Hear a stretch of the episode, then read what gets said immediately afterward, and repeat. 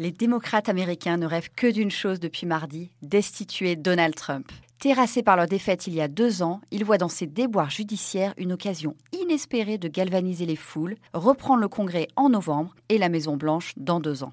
Mais le milliardaire n'a guère de risque d'être destitué avant la fin de son mandat. Ce qui est arrivé mardi est pourtant extraordinaire. À deux minutes d'intervalle, deux hommes parmi ses plus anciens collaborateurs ont été défaits en justice. Son ancien directeur de campagne, Paul Manafort, a été condamné pour fraude fiscale et bancaire. Donald Trump n'y est pour rien, mais son ancien ami risque de longues années de prison et pourrait être tenté de collaborer avec les juges pour réduire sa peine, en reconnaissant l'implication de la Russie dans l'élection présidentielle de 2016 par exemple.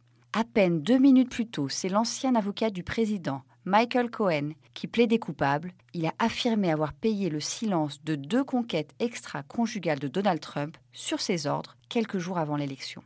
Ce versement viole potentiellement les règles de financement des campagnes électorales. N'importe quel Américain serait poursuivi pour de tels faits, mais pas Donald Trump. Jusqu'à aujourd'hui, aucun juge n'a osé traduire en justice un président dans l'exercice de ses fonctions. Il y a peu de chances que le procureur Mueller, aussi coriace soit-il, déroge à la jurisprudence. Les anti-Trump en sont donc réduits à rêver d'impeachment, cette fameuse procédure qui avait été utilisée contre Richard Nixon et Bill Clinton. Mais là encore, le scénario relève largement du fantasme. D'abord parce que la Chambre, chargée de déclencher le processus, est majoritairement républicaine. Alors rien n'exclut qu'elle devienne démocrate en novembre, mais dans l'hypothèse où elle lançait la procédure, il faudrait encore qu'elle soit approuvée par deux tiers des sénateurs. Il n'existe aucun précédent dans l'histoire américaine. Parmi les huit procédures lancées dans le passé, aucune n'a abouti. Elles n'ont pas été vaines pour autant. Richard Nixon, par exemple, a démissionné avant même son édition au Sénat.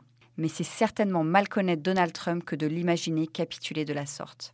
Si les démocrates ont une chance de renverser le milliardaire, donc, c'est plutôt dans les urnes que devant les tribunaux. Compte tenu des sondages, rien ne dit qu'ils y parviennent rapidement.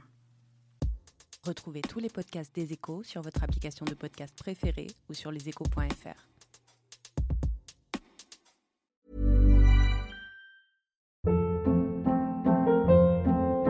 Hold up. What was that? Boring. No flavor. That was as bad as those leftovers you ate all week. Kiki Palmer here, and it's time to say hello to something fresh and guilt-free. Hello Fresh. Jazz up dinner with pecan-crusted chicken or garlic butter shrimp scampi. Now that's music to my mouth. Hello Fresh. Let's get this dinner party started. Discover all the delicious possibilities at hellofresh.com.